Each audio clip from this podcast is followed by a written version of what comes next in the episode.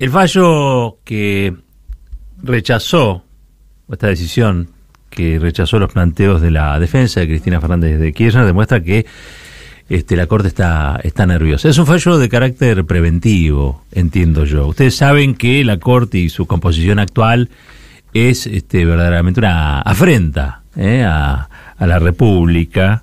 Eh, cuatro señores que piensan igual y que piensan fundamentalmente distinto a Cristina Fernández de Kirchner, con un quinto, este, el quinto Stone, que es Héctor, ¿eh? no me deja mentir Héctor. Héctor, a través de Ricardo Roa, ya tenía todo el fallo anterior, ya lo habían difundido, antes de que se conociera y se hiciera, se hiciera público. Entonces estamos hablando de una corte que evidentemente trata de que esta causa, que es la causa de vialidad, se resuelva el año que viene, que es año electoral. ¿Para qué? Para achicar las chances de Cristina Fernández de Kirchner, si es que esta, como yo creo, como creen varios, vuelve a presentarse como candidata a presidenta en el 2023. Claro, esto es, de algún modo, uh, un riesgo para esta corte. Esta es una corte impresentable, ¿no? Esta es una corte que si Cristina Fernández de Kirchner vuelve a ser presidenta, sale eyectada del Palacio de Tribunales. ¿Por qué? Y porque Cristina Fernández de Kirchner va a generar las condiciones para que sean este, eh, enjuiciados, al menos, políticamente hablando, eh, los integrantes, los que le dieron sustento, pero por sobre todas las cosas le dieron cobertura al lawfare en la Argentina. En la resolución de la Corte dicen que el lawfare no existe. ¿eh? Porque uno de los planteos que hizo este, la defensa de Cristina fue este, que este era un fallo del lawfare, ¿no? Este, esta causa era una causa del lawfare. Y la Corte dice, no, el lawfare no, no existe como, como tal. Y claro, es lo que uno espera que diga la Corte del lawfare, si no, no sería la Corte del lawfare. ¿Mm? Está nerviosa la, la, Corte, insisto, y esta decisión tiene un carácter preventivo eh, para asegurarse la permanencia en esos cargos, sabiendo que, por un lado, son impresentables y también sabiendo que no se puede extender en el tiempo esta situación en el máximo tribunal. Hay inseguridad jurídica, hay inseguridad jurídica cuando escuchamos, entre otras cosas, al vicepresidente de la Corte, Rosenkrantz, diciendo que detrás de cada necesidad no hay un derecho porque los derechos salen plata. También sale plata el Festival de Importaciones, también sale plata la fuga de divisas, también sale plata, hay muchas cosas que salen plata, pero parece que hay plata para los privilegios, pero no plata para los derechos. Y esta Corte está allí precisamente para garantizar esos privilegios y no los derechos. Más claro, imposible. Y la única que tiene voluntad de ir contra esta situación es Cristina Kirchner. Yo no tengo duda y me parece que a esta altura nadie duda. ¿Y sabe quiénes dudan menos que nadie? La propia Corte Suprema de Justicia y sus integrantes. Tienen los meses contados. Los meses contados.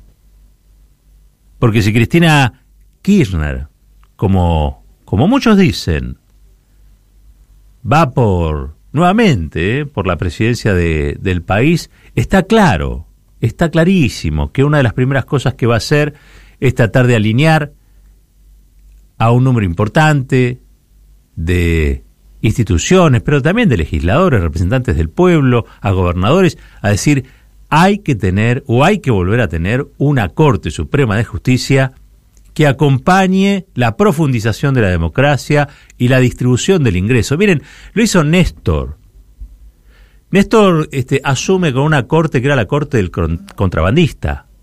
Había una Corte Suprema de Justicia que había indultado a su modo a um, uno de los mayores contrabandistas, un clan familiar este, dedicado al contrabando de autos. Y Néstor dijo, no, si queremos hacer un país distinto, un país mejor, no podemos tener esta corte. Y un día, ustedes saben, se paró frente a la cámara este, de televisión y planteó sin, sin ningún tipo de, de moderación, qué era lo que había que hacer.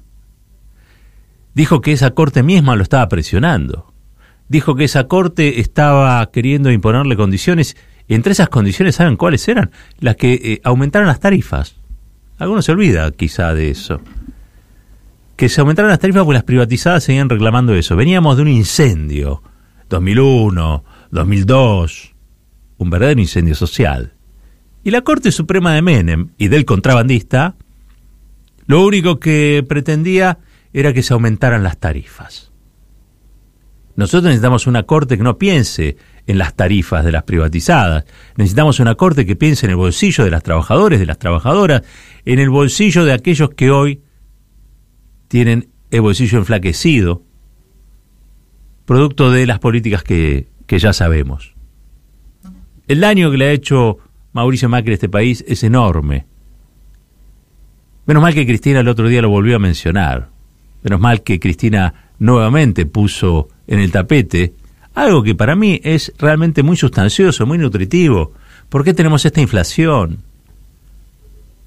Y no dijo, porque yo no la escuché de ese modo, no dijo que las razones de la inflación son las que habitualmente se exponen. Dijo que no eran las concluyentes, no eran las excluyentes, que no eran las fundamentales. Que la última inflación en la Argentina es por su condición de economía bimonetaria, porque los excedentes y la fuga se hacen en moneda dólar y eso impacta este, negativamente sobre los precios de las cosas. Así de clarito lo dijo. Y habló sin decirlo de monopolios y de oligopolios, que son el otro gran problema que tiene la Argentina. Alguien que habla claro, es la que mete miedo. Alguien con esa claridad es el que mete miedo.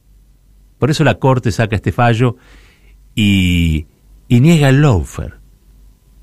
No hay ninguna prueba más contundente de que son la Corte del loafer y es que niegan el loafer.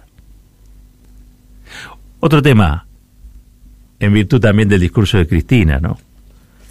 Hoy decíamos, parece que Cristina habla en alemán y que hay un montón de gente que se ofrece como traductora del alemán, ¿no? Y no, es mucho más clara Cristina. Y también Cristina este, planteó en relación al, al, tema del Festival de Importaciones que hay 600 empresas que son las beneficiadas, que a su vez son las mismas que se beneficiaron en su momento con la fuga, la fuga de divisas, con la devaluación de, de Macri, con el endeudamiento severo. Digo, estamos hablando de 600, 600 empresas, de un universo mucho más grande de un universo mucho más grande. Este festival de importaciones, este Lulapalooza de las importaciones, lo estamos financiando con dólares que no tenemos. Y cuando hablamos de las reservas, no son las reservas del señor Pérez y del Banco Central, no son las reservas de Alberto Fernández, no son las reservas de Guzmán, no son las reservas de Macri, no son las reservas de Lisa Carrión ni de Cristina, son las reservas del pueblo argentino. Son las reservas del pueblo argentino. Un pueblo que tiene un 50% de pobreza. Un pueblo que necesita una tarjeta que da el Estado para poder alimentarse. Un pueblo que está muy complicado socialmente. Y mientras esto ocurre y sucede y se revela como escena dramática de nuestro día a día, hay un conjunto de empresas que están saqueando las reservas del país. No se me ocurre una instancia más angustiante para la política argentina que la actual. Y sin embargo, pareciera que la predominancia mediática instala otras agendas. Y una, la más disparatada, y con esto cierro, quieren poner a Cristina en el lugar de la derecha. Es absurdo. Hay gente de algún que otro movimiento social que salió a, plantear que Cristina no entiende la situación de los pobres en Argentina, como si Cristina Kirchner no hubiera sido la que impulsó finalmente la asignación universal por hijo como si a esos pobres en su gobierno no se le hubiera este, brindado trabajo, seguridad, cobertura. A los trabajadores pasivos, sino, como, si no hubiera habido este, moratorias para ellos. Ahora quieren poner a Cristina en el lugar de la derecha, antes la querían poner en el lugar de la oposición, después la quieren poner... No saben dónde ponerla, porque el único lugar que el sistema tiene para poner a Cristina es la cárcel, y Cristina no se deja. Y la gente que quiere a Cristina tampoco se deja. Por eso el fallo de la Corte. Porque insisten con esa intención. Sacarla del juego, hacer lo que hicieron con Lula. Pero ni Cristina es Lula, ni los que siguen a Cristina son como los seguidores de Lula. Hay una excepcionalidad ahí. Excepcionalidad que se repitió y se dio ayer en el origen, en el 13 de abril del año 2016, y que va a suceder cada vez, cada vez que el sistema se quiere ahorrar el dolor de cabeza de tener a alguien que cada tanto habla y dice algunas verdades que ellos no quieren escuchar. Cristina no es infalible, Cristina comete errores, Ahora, de derecha no es.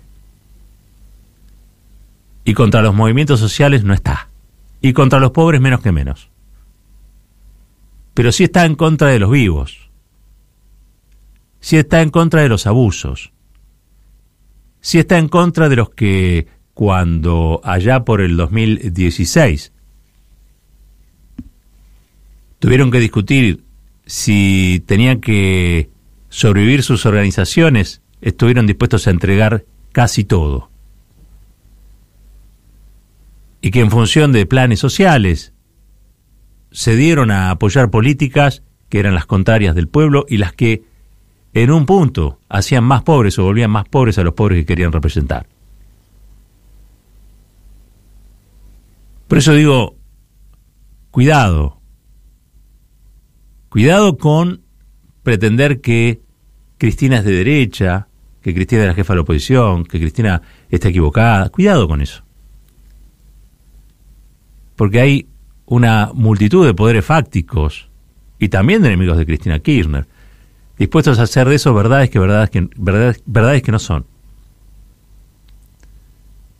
Y me parece que a la gente hay que hablarle con la, con la verdad.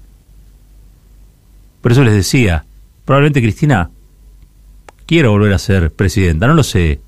Todo indica que sí. La Corte huele que sí. Macri huele que sí. Clarín huele que sí. Y mucha gente quiere que sí. Y si eso ocurriera, esta Corte no puede durar ni dos minutos. Y la Corte lo sabe. Por eso está nerviosa.